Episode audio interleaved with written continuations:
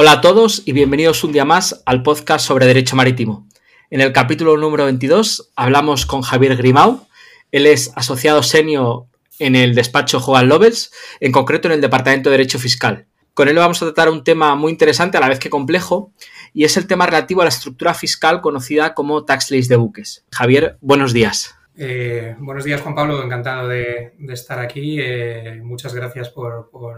esta conversación. Eh, y nada, eh, a tu disposición para, comentar este tema. Pues eh, agradecerte el que, el que te pases por aquí, porque, bueno, quería hablar contigo sobre un tema que me parece muy interesante, como decía al principio, y del que tú eres un, un gran experto. Entonces, la primera pregunta que te quería hacer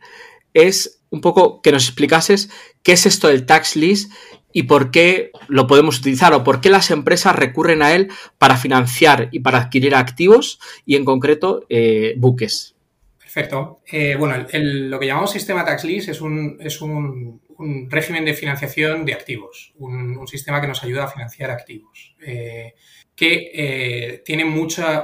funciona muy bien en el, ámbito de la construcción naval para la financiación de buques. Mm, ¿Por qué se utiliza? Eh, se utiliza principalmente como incentivo a la competitividad de la industria europea en general, española en particular, y funciona muy bien en el ámbito de una industria estratégica y pesada como es la construcción naval. Em, como me gustaría resaltar, eh, lo principal que a veces eh, se nos olvida es que tampoco es una particularidad del ordenamiento jurídico español. sistemas casi idénticos o muy similares existen en otros países de, nuestro entorno, como pueden ser eh, Francia y Holanda, o han existido. Y, al final, pues eh, lo que buscan es lo mismo, incentivar la, competitividad de los eh, astilleros o de la industria estratégica europea frente a la industria, en este caso los astilleros de otros países, que a lo mejor no alcanzan el nivel de excelencia técnica de los astilleros españoles, pero eh, compiten muy, muy agresivamente en política de precios, principalmente pues porque afrontan, por ejemplo, costes laborales inferiores, dado que, se manejan en marcos donde las regulaciones laborales son, son más laxas y, similar. Entonces nos encontramos ante una situación en la que tenemos unos astilleros privados españoles que construyen magníficamente bien, unos buques eh, con un valor añadido increíble, un altísimo componente tecnológico que cumplen eh, perfectamente los plazos y que eh, lo que se encuentran es con un problema de competitividad a nivel precio derivado de los propios costes que, afrontan.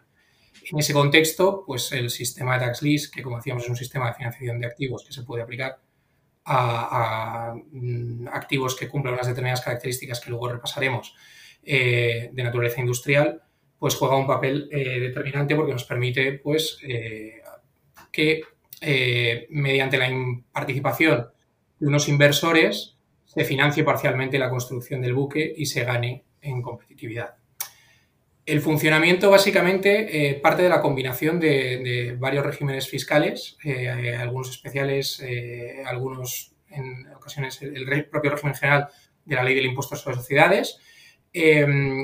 todos ellos de aplicación general, pero que combinados eh, de una manera muy específica a través de unas estructuras de financiación relativamente complejas, pues nos permiten básicamente eh, que este, eh, un, régimen fiscal especial, que ahora pasaremos a detallar, de los contratos de arrendamiento financiero, sea aprovechado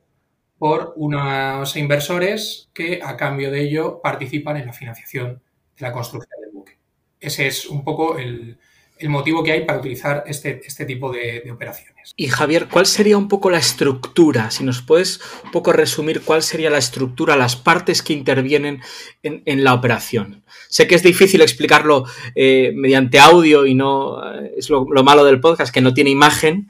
Pero bueno, a ver si nos puedes un poco indicar eh, un poco brevemente la estructura y las partes que intervienen aquí. Sí, vamos, vamos a intentarlo. Bueno,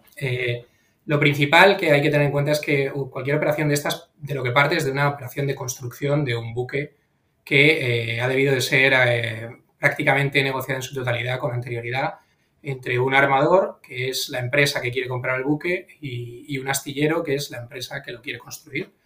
Em, la estructura en sí no influye eh, para nada en las condiciones del contrato de construcción. estas dos partes mm, negocian libremente contrato de construcción, como cualquier otro contrato de construcción naval, y simplemente al final, cuando ya están buscando la manera de hacer frente al pago del precio, es cuando se baraja la posibilidad de implementar una estructura de este estilo. Em,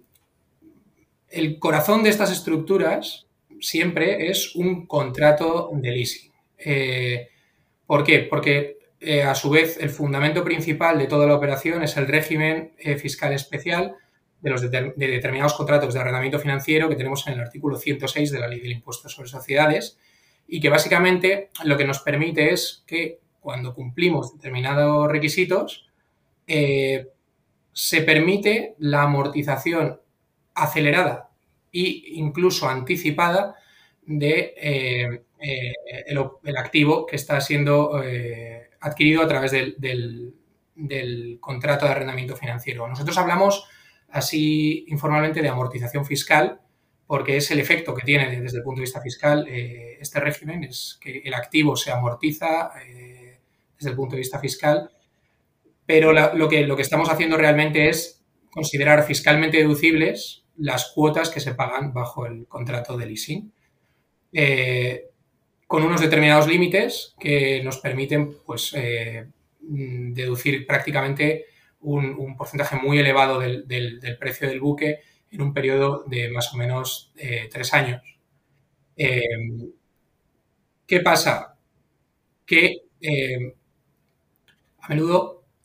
en una operación normal ese, régimen no, no, sería fácilmente aprovechable por el comprador del activo en la medida en que eh, es un armador extranjero eh, o, una empresa eh, que no sea susceptible de, de, utilizarlo. Y lo que hacemos con nuestras operaciones es a través de un vehículo que es una agrupación de interés económico, permitir que unos inversores interesados en el aprovechamiento de ese régimen aporten un, dinero que se va a utilizar para financiar la construcción del buque. Entonces, por un lado, tendríamos una operación independiente de la propia estructura, que es la, construcción del buque, que es una operación habitual, eh, en la que intervienen astillero y armador, en la que ambos tienen que buscar en las distintas fases sus fuentes de financiación para financiar la construcción. Luego tendríamos eh, de manera, eh, si queremos, complementaria a la operación de construcción, una estructura de financiación que permite financiar parcialmente el precio de, de la compraventa del buque. ¿Qué partes intervienen? Pues interviene un banco estructurador que se encarga de organizar toda la operación y financiarla, financiar los, los, flujos que van a tener lugar bajo esa operación intervienen el propio astillero y el armador, interviene eh, unos inversores, como decíamos, y principalmente interviene el, vehículo que va a ser el que adquiera el buque a través del contrato de arrendamiento financiero, que es una agrupación de interés económico española. Sí, Javier, pero ¿cuál sería entonces el papel de la agrupación de interés económico en, toda esta estructura? Pues la agrupación de interés económico en, el marco de la estructura actúa como comprador del buque. Eh, bajo el contrato de leasing. Es la, entidad que va a adquirir el buque, eh, va a pagar las cuotas de leasing al banco estructurador que va a actuar como entidad de leasing y, va a organizar toda la operación. Y por tanto es quien se va a poder beneficiar del, régimen especial del que hablábamos, del artículo 106 de la Ley del Impuesto sobre Sociedades, y eh, beneficiarse de la deducibilidad de esas cuotas de arrendamiento financiero.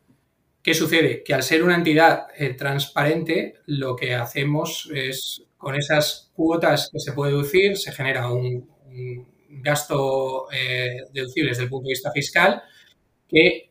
esa ahí lo que va a hacer es imputar directamente, transparentar directamente a sus socios, a los miembros que la forman, que serán los inversores de los que hablábamos antes. De esta forma, es la manera en la que el gasto deducible que generamos por el pago de las cuotas del arrendamiento financiero en sede de la IE se traslada a esos inversores que están participando por, otro lado de la financiación del buque, que recuperan tanto la inversión que han realizado como la rentabilidad que perciben como inversores a través de esas bases imponibles que les va a, transparentar la agrupación de interés económico. Y entonces, por así decirlo, cuando el, entre eh, astillero y, armador firman ese contrato de construcción, a la vez entiendo que el armador está con, la empresa de leasing llevando a cabo un contrato de compraventa de, de ese buque. Sí, básicamente lo que tenemos es una serie de contratos, todo se articula a través de, varios contratos eh, y, lo que tenemos es varias transmisiones. Eh, mm, tenemos el contrato de construcción que veíamos, luego hay un contrato de compra-venta entre armador y compañía de leasing, a su vez hay un contrato de leasing entre compañía de leasing y agrupación de interés económico,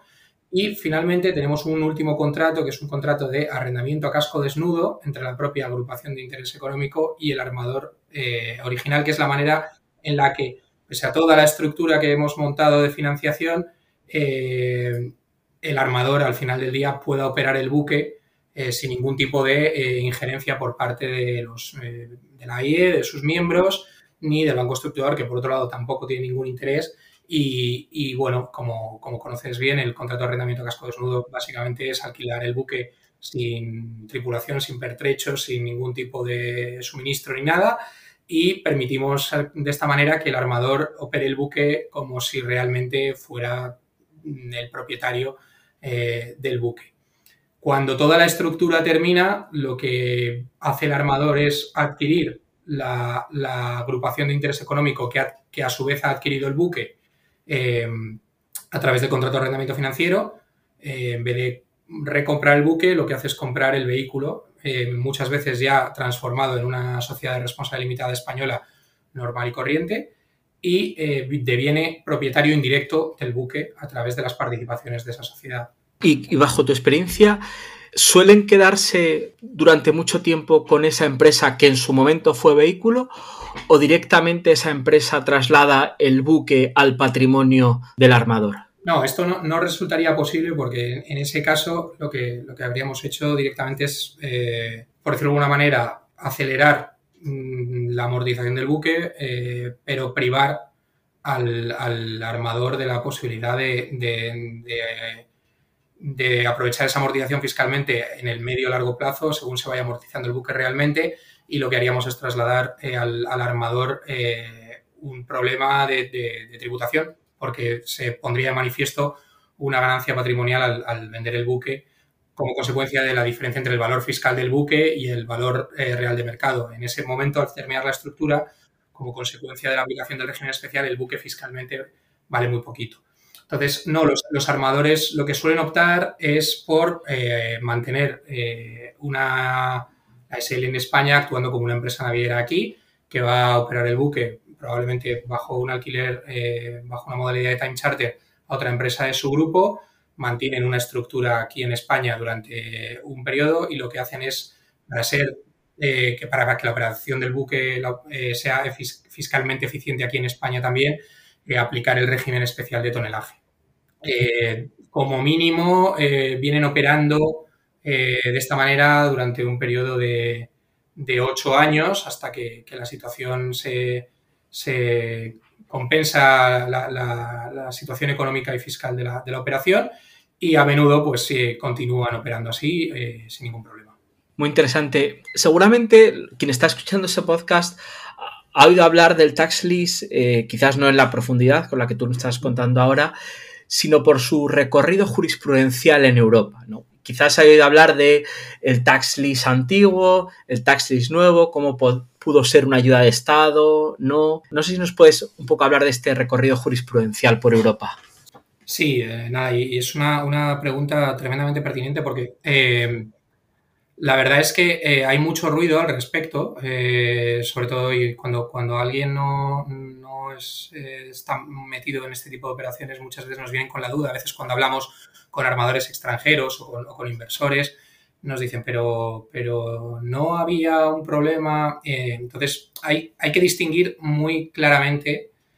entre dos sistemas de tax list diferentes eh, independientes y que han estado en vigor en distintos momentos temporales. Tenemos lo que era el antiguo sistema de tax lease, que está en vigor mm, hasta 2012 más o menos y el nuevo sistema de tax list que empieza a funcionar a partir de 2013. Eh, el nuevo sistema de tax list, lo veremos luego si quieres, eh, está absolutamente eh, blindado, podríamos decirlo. Goza de toda la seguridad jurídica posible y ha sido bendecido tanto a nivel nacional como a nivel comunitario por todas las instituciones. Mientras que el antiguo sistema de tax list sigue siendo objeto de controversia. si quieres, cronológicamente podemos repasar un poco todo este, este recorrido. básicamente, bueno, como decía, hasta,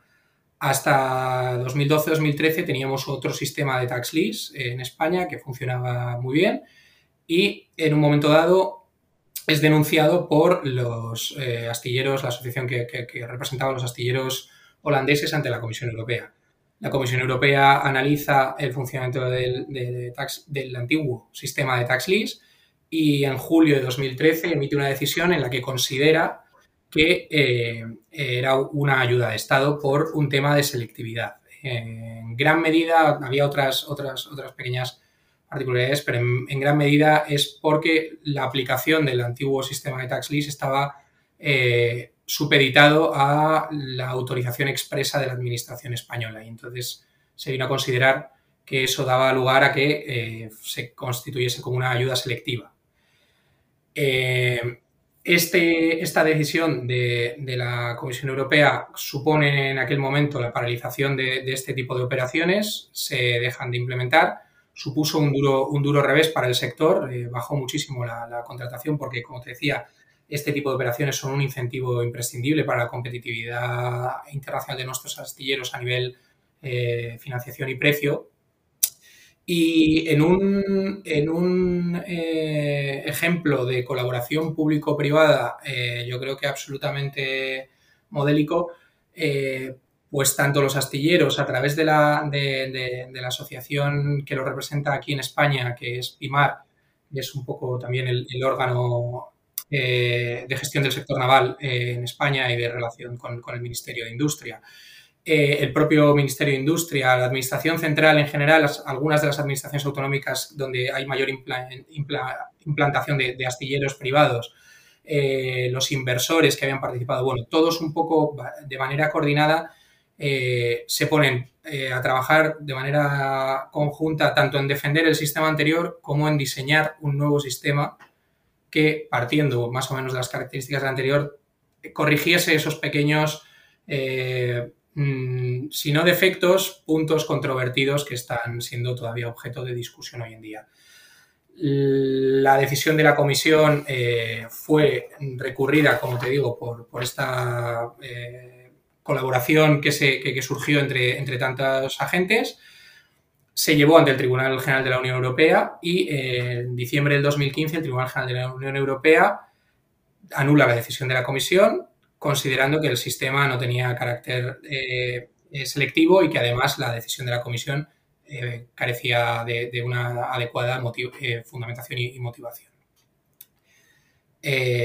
En aquel momento, pues la decisión de la comisión deja de estar en, vigor y vuelve a parecer que el antiguo sistema estaba, estaba bien. La comisión recurre esa sentencia al Tribunal General de la Unión Europea y el asunto llega al Tribunal de Justicia de la Unión Europea, que se Mm, pone a analizar la sentencia anterior y en este caso eh, mm, anula la sentencia del Tribunal General, considerando que el Tribunal General no ha analizado correctamente la selectividad del antiguo sistema y que además ha basado su sentencia en otras dos sentencias previas del Tribunal de, eh, Justicia que habían sido anuladas. Y lo que hace, sin entrar a pronunciarse sobre el, fondo de la cuestión, es remitir otra vez el sistema, digo, el análisis de la cuestión al Tribunal General de la Unión Europea para que lo volviese a eh, revisar.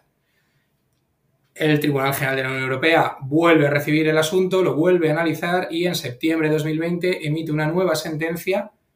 en sentido contrario al anterior, considerando que el antiguo sistema de tax sí que es selectivo y basándose principalmente en esta autorización previa de la que hablábamos y, bueno, otras cuestiones eh, técnicas. Esta es la situación actual eh, respecto al antiguo sistema, eh, que ha sido, esa sentencia del Tribunal General de la Unión Europea ha sido otra vez objeto de recurso por parte del Estado español y de, los astilleros y los, los agentes que hemos mencionado anteriormente. Y a día de hoy estamos esperando a que el Tribunal de Justicia Europea vuelva a pronunciarse sobre esa segunda sentencia del Tribunal General de la Unión Europea. Bien, todo esto que he comentado y que como vemos es una controversia compleja que ha ido hacia adelante, hacia detrás en las distintas instancias comunitarias, eh, es aplicable solamente al antiguo sistema de tax lease, a ese eh, sistema de financiación de activos que estaba en vigor hasta, eh, como decíamos, pues 2012-2013, que es cuando tiene lugar la, eh, la denuncia y la, primera decisión de la comisión. Por el contrario, el nuevo sistema de tax lease que surge a raíz de esos problemas como un intento de mm, terminar de, eliminar esos aspectos controvertidos que todavía no sabemos si, eran realmente esos errores, porque como digo, estamos, está, está todavía siendo objeto de discusión, pero surge como un nuevo sistema eh, que lo que busca es evitar esos aspectos controvertidos. entra en vigor a finales de 2012 y se comunica a, la, Comisión Europea que saca una nueva decisión en relación con este sistema, independiente del anterior, el 20 de noviembre eh, de 2012 y en ella establece que es un sistema compatible con la normativa comunitaria, que no constituye ayuda de Estado eh, y que no hay ningún problema. Se le, comunica el, sistema en conjunto, eh, se, desarrolla este régimen especial del que hemos estado hablando en gran detalle, pero se comunica cómo funciona en combinación con otros, con otros regímenes y, un poco cómo funcionan estas operaciones. ¿no? Eh, como era previsible, eh, pues la competencia de, Holanda también eh, recurrió esta decisión, que ha ido siguiendo un camino paralelo al que hemos comentado para el antiguo sistema de tax list, pero mucho más rápido y mucho más limpio. la decisión de la Comisión fue objeto de revisión tanto por el Tribunal General de la Unión Europea como por el Tribunal de Justicia de la Unión Europea, y ambos llegaron a la conclusión de que la decisión no, tenía, no presentaba ningún ningún defecto y que el sistema eh, era compatible con la, normativa de la Unión. Eh, el Tribunal General de la Unión Europea se pronunció en diciembre de 2014, se recurrió la comisión eh, la sentencia, perdón, Holanda, de nuevo, la sentencia ante el Tribunal de Justicia de la Unión Europea y el 14 de abril de 2016 tuvimos la sentencia definitiva que decía que el nuevo sistema tax lease goza de toda la, seguridad jurídica y de todos los parabienes, de, todas las eh, instancias comunitarias y que es compatible con la Unión Europea y no, constituye una ayuda de Estado selectiva ni, nada similar. Por tanto, esta sentencia es firme, ya no cabe recurso contra la misma, han pasado ya pues casi seis años y durante este tiempo la verdad es que el nuevo sistema de tax lease se ha, eh, demostrado como una vez más un incentivo imprescindible para la competitividad de los astilleros, eh, que han retomado su actividad a niveles previos a los que, a los que había antes de, toda esta controversia con el antiguo sistema. Eh, hace tiempo que no, que no actualizo la cifra exacta, pero si no me equivoco, en el segundo tercio de 2021 se habían implementado unas 75 operaciones de financiación de esta naturaleza para financiar buques bajo el nuevo sistema ya, o sea que está a pleno rendimiento y la verdad es que está funcionando, funcionando muy bien. Eh, Javier, ya una última pregunta y más a nivel un poco tu, opinión. Básicamente, todo este régimen se ha hecho para favorecer, para incentivar que los astilleros españoles sean, sean competitivos y puedan atraer eh, contratos de construcción. ¿Cómo está eh, España en comparación, a nivel de construcción, en comparación sobre todo con los astilleros asiáticos, que, bueno, quizás sean una gran competencia? Es decir, ¿España está en una posición importante o, Europa ha perdido relevancia comparado con Asia? Pues eh, sin duda es una, vamos, referencia a nivel mundial la construcción naval española año tras año lidera eh, las, cifras a nivel europeo y se encuentra en posiciones destacadísimas a, nivel mundial. Eh, no, tengo las cifras del sector que, solemos consultar todos los años a mano, pero desde luego, eh, si hay algo que caracteriza y nos diferencia, por lo que yo, puedo ver en, nuestra práctica diaria cuando, cuando hablamos con armadores que están interesados en construir en España, es un poco lo que, lo que comentábamos. Em, la, calidad eh, técnica de las construcciones, el componente de innovación tecnológica, el valor añadido. Eh, estamos hablando siempre de buques que son hechos a medida con la última tecnología. Eh, para todo tipo de, actividades, pues de plena vigencia, como puede ser asistencia a la energía eólica marina, eh, buques oceanográficos. Eh, bueno, recientemente un astillero español ha conseguido que, Estados Unidos construya por primera vez un buque oceanográfico para su administración fuera de, Estados Unidos. Eh, entonces, desde luego, en, en cuanto a, tecnología, innovación, mm, medidas para reducir el impacto medioambiental de tanto de los buques como de la propia actividad de los astilleros, sin duda los astilleros españoles están a, la vanguardia. El problema que nos encontramos es un poco lo que veníamos comentando, eh, la competencia a nivel precio, costes, costes laborales eh, y demás. Y por eso este tipo de, estructuras y este sistema de financiación es absolutamente vital porque permite que cuando un armador está deseando construir en España por esa calidad técnica y ese valor añadido y esa formalidad a la hora de cumplir los plazos y las estipulaciones de los contratos y, las especificaciones técnicas, pero no le terminan de cuadrar los números, por decirlo de alguna manera, eh, estos mecanismos de financiación hacen que a veces la balanza, si a lo mejor no llega a igualarse, se decante lo suficiente como para que apuesten por, construir en nuestro país y, permite que, una industria estratégica como es la construcción naval eh, goce de buena salud y, mantenga en niveles eh, envidiables su actividad con todo lo que ello supone, siempre en términos de empleo, industria auxiliar e impacto social, pues principalmente en los astilleros del norte de España. Eh, así que, bueno, el resumen yo creo que sería que competir es difícil, pero que gracias al nivel tecnológico a la innovación y a la seriedad de los astilleros españoles y a este tipo de, medidas que, como decíamos, son, son habituales en nuestro entorno y a nivel comunitario, pues eh, están, están batallando y, se mantienen eh, en una posición de liderazgo. Pues eh, Javier, muchísimas gracias por esta fabulosa explicación que nos has hecho de una figura, como ya tú mismo de alguna manera nos has explicado, muy compleja, ¿no? Tan compleja que hasta las propias instituciones comunitarias hemos visto que de alguna manera han tenido sus dudas en muchos, en muchos casos. Pues agradecer a Javier el haberse pasado por el podcast. Concluimos aquí este episodio. Javier, eh, reiterarte mi, mi agradecimiento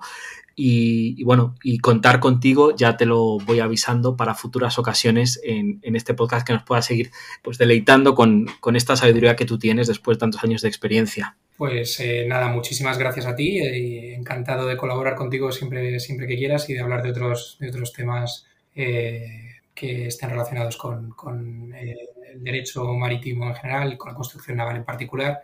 y la financiación de este tipo de operaciones. Pues muchísimas gracias. Concluimos aquí este episodio. Espero que os haya parecido interesante. Muchas gracias por vuestra escucha y nos escuchamos la próxima semana en el podcast sobre Derecho Marítimo.